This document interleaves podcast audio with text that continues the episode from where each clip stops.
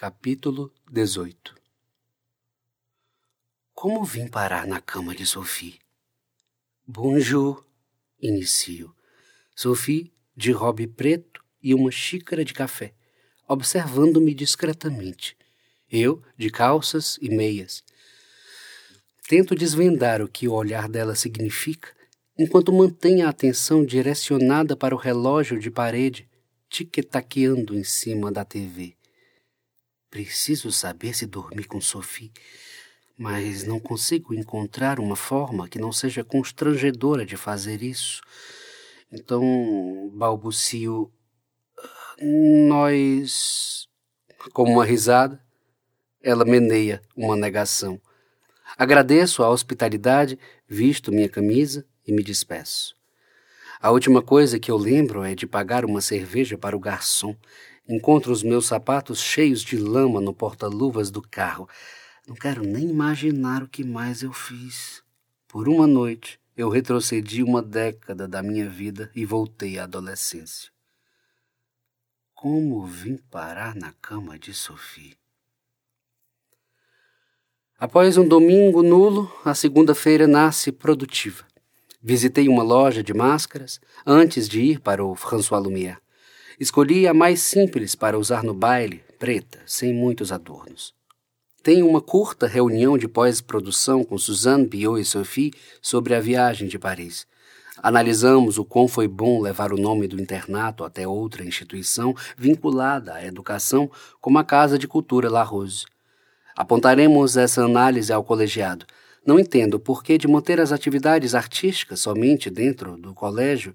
Penso, e elas concordam comigo, que as garotas precisam saber que há um mundo lá fora e que um dia elas irão se deparar com ele. Aqui se educam jovens para serem excelentes profissionais de uma cultura nobre, mas falta o principal: prepará-las para a vida, para o contato sincero com aquilo que difere do que elas são ou possuem. Chego ainda pela tarde em meu apartamento. Aproveito para corrigir alguns trabalhos sobre o livro Os Miseráveis, que havia solicitado à turma do terceiro ano B. Gasto um tempo considerável em cada um deles. Ao terminar, desligo o notebook e me desligo do resto do mundo. Um sono desce sobre mim. Um sono mental desce fisicamente sobre mim. Hoje quero dormir tranquilamente, deixar meu corpo pesar sobre a cama e apagar. Ou, quem sabe, sonhar. Gostaria de sonhar com Marie. Queria sonhar o seu sonho, onde corríamos na praia, longe de medos ou preocupações.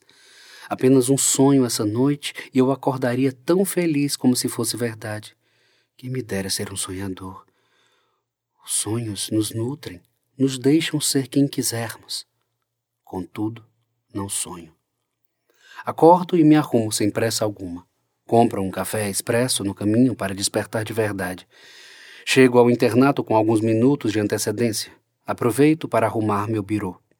Terceiro ano B. Por gentileza, abram o livro na página 256. Monsieur Chevalier, quando receberemos as notas dos trabalhos? Pergunta Madeleine, preocupada. Semana que vem, Mademoiselle Neville. Mas já os corrigiu não estou com uma sensação boa sobre o meu desenvolvimento. Acredito que não me saí bem na escrita da justificativa. Devo ter cometido algum pecado no texto. Mas antes que eu possa responder, Gabriel interfere. Não se preocupe, Madeleine. Você não cometeu pecado algum. Afinal, os animais não pecam. Gabriel solta o comentário com veneno no interior dos olhos. Algumas alunas acompanham o deboche com risos. Silêncio, por gentileza. As estudantes continuam a rir. Eu pedi silêncio. Repito, indignado. Madeleine sai da sala. Mademoiselle Blanche, você poderia se dirigir imediatamente para a coordenação e me aguardar lá, por gentileza? Mas o que eu fiz demais, Monsieur Chevalier? Só falei a verdade. Ela parece um gorila de tão grande e desengonçada que é. Alguém tem de ensiná-la pelo menos a pentear os cabelos. Mademoiselle Blanche, para coordenação, imediatamente, sob risco de suspensão. A interna sai da sala, ainda de nariz empinado, acreditando em sua equivocada razão. Marie permanece calada, olhos sérios. Acho que nunca me vira tão irritado. Pouco tempo depois, o sinal toca. Sigo rumo à coordenação, ainda consternado com toda a crueldade presente nas palavras de Gabriel. Explico a Sophie o bullying sofrido por Madeleine e deixo que assuma seu papel de punir devidamente a interna. Compro outro expresso e vejo Madeleine na mesa do refeitório comendo uma fatia de bolo. Eu poderia me sentar aqui, senhorita? O senhor vai fingir que se importa comigo, como todos os outros, e dizer que Gabriel é o demônio? Isso eu já sei, fala a garota, com a boca cheia e suja de calda de chocolate. Na verdade, eu não vim planejando dizer nada. Só gostaria de saber se podia sentar aqui. Sento ao seu lado e continuo tomando meu café em silêncio, enquanto ela devora o bolo sem se preocupar com nenhuma regra de etiqueta. Ela me observa, tentando entender por que ainda estou na mesa. Duvido que o senhor tenha passado por alguma situação como essa quando era estudante. O senhor é muito bonito, tem o que dizem ser uma boa forma física. Nunca saberá como é estar no meu lugar. Eu sou a gorda a filha do cozinheiro que estuda de favor no colégio. De fato, nunca passei por uma experiência dessas quando nos meus anos escolares. Nunca saberei ao certo como está se sentindo. Mas já fui vítima de outras situações que a vida me impôs, algumas bem difíceis, eu diria. Creio que todos nós. Eu descobri que nesses momentos nós temos dois caminhos a seguir. O primeiro é o de permanecer vítima, esperando que um dia as coisas melhorem. E o segundo, reconhecer-se vítima, mas lutar com tudo o que pode para reverter a situação. Está dizendo que todos nós somos vítimas? Até mesmo aquele demônio loiro? Todos nós estamos sujeitos a sermos oprimidos, a sermos opressores. O que podemos fazer é tentar sair dessas condições quando nos percebemos imersos nelas. Não daria para vivermos num mundo onde não seremos nunca nem opressores, nem oprimidos? Isso eu não sei, mas tentar é sempre uma possibilidade. Não há dúvidas de que somos concretude, assim como não há dúvidas de que um dia toda essa materialidade ruirá. Não é fácil estar em vida. Parece utopia o que vou dizer, mas creio que a empatia seja uma fuga dos territórios opressores. Entretanto, somos humanos. Nossa rítmica corriqueira de viver, nossas atitudes, por mais bem intencionadas que sejam, podem ser uma forma de opressão. Esse abismo cavado entre o insistir e o desistir é o que desconfio que seja a vida. Vamos fazer um trato. Quando isso acontecer novamente, eu te desafio a ficar e debater com Gabriela sobre suas atitudes, no lugar de sair correndo, chorando. Tente ficar e argumentar com sua colega os motivos que a fazem estar tão equivocada. Está me pedindo para desafiá-la? E se ela se vingar? Tenho medo do que ela é capaz. Estou apenas pedindo para que converse de maneira franca com ela nossos argumentos são nossa linha de frente para combatermos as injustiças do mundo. Eu não sei se consigo. Eu sei que pode fazer isso, pelo menos tentar. Mostre a Gabrielle sua personalidade, faça perceber que você tem voz também. Você é a minha aluna mais inteligente, Madeleine. Aprenda a confiar em si mesma. Estou falando a verdade. Procurar uma psicóloga pode ajudar. Busque ajuda. Não posso prometer uma tentativa, mas irei me esforçar. Obrigado, Monsieur Chevalier. Madeleine sai do refeitório de cabeça erguida. Tenho muito apreço por ela. Sei que será uma grande mulher, uma boa profissional, com o que quer que escolha trabalhar.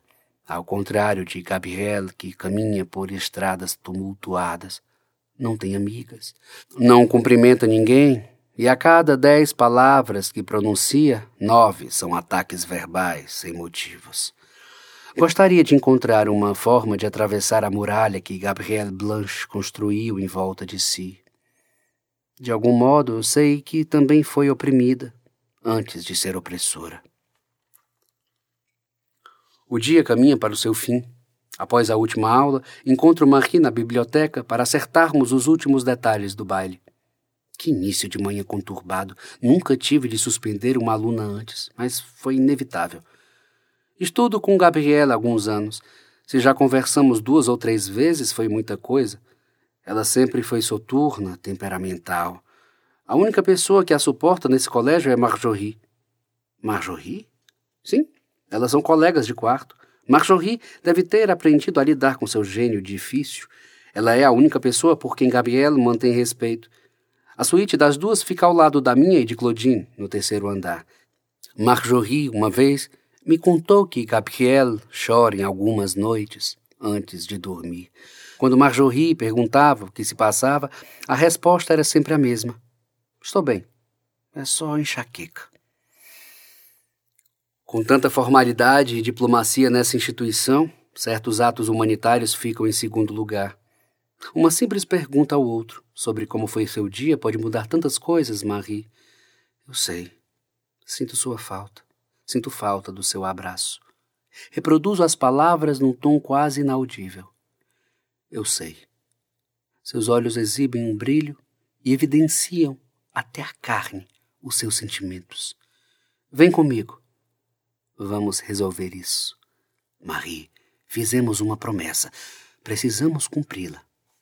Confie em mim. Já lhe dei provas de que você pode confiar em mim. Juro que ainda vou aprender a dizer não para você. Mas enquanto esse dia não chega, o que planeja Mademoiselle de Lavaux? Está vendo as cabines de orientação do lado esquerdo? Sim. Pelo que sei, elas não possuem câmeras. São exclusivas para reforço e orientação. Pergunte à bibliotecária se alguma está vaga. Mesmo que seja apenas para nossa reunião, diga que precisamos de silêncio absoluto para treinarmos as minhas declamações. Saliente que, se fizermos isso aqui, nessas mesas, podemos atrapalhar a concentração dos outros. Tem certeza de que é mesmo uma boa ideia? Confia em mim? Confio. Faço exatamente o que Marie me pedira. Consigo a cabine sem nenhum problema. Fecho a porta e ponho minhas coisas em cima da mesa. Segundos apressados depois, nos abraçamos. Em demora. Meu coração ganha uma leveza semelhante às velas de um barco em suave brisa que balançam conforme o caminho do tempo. Nesse momento sou pequenos flocos de neve, ou o espaço em que eles se demoram a cair entre o céu e o chão. Depois, os pés de um desconhecido, chacoalhando água para um lado e para o outro, na beira de um lago. Depois, a pena que se desfaz, levada sem rumo pelo vento, sem pressa de chegar a qualquer lugar.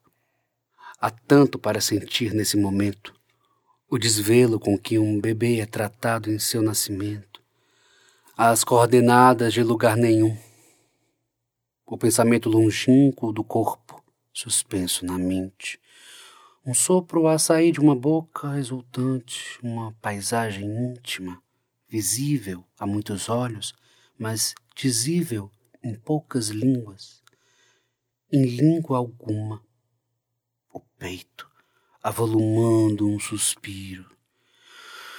O som dos sinos, quando se movimentam vagamente, sem que mão nenhuma lhes tenha tocado, a areia espalhada pelo mar, dançando ao chegar de novas ondas. Esse abraço que acabou de acontecer, eu sou.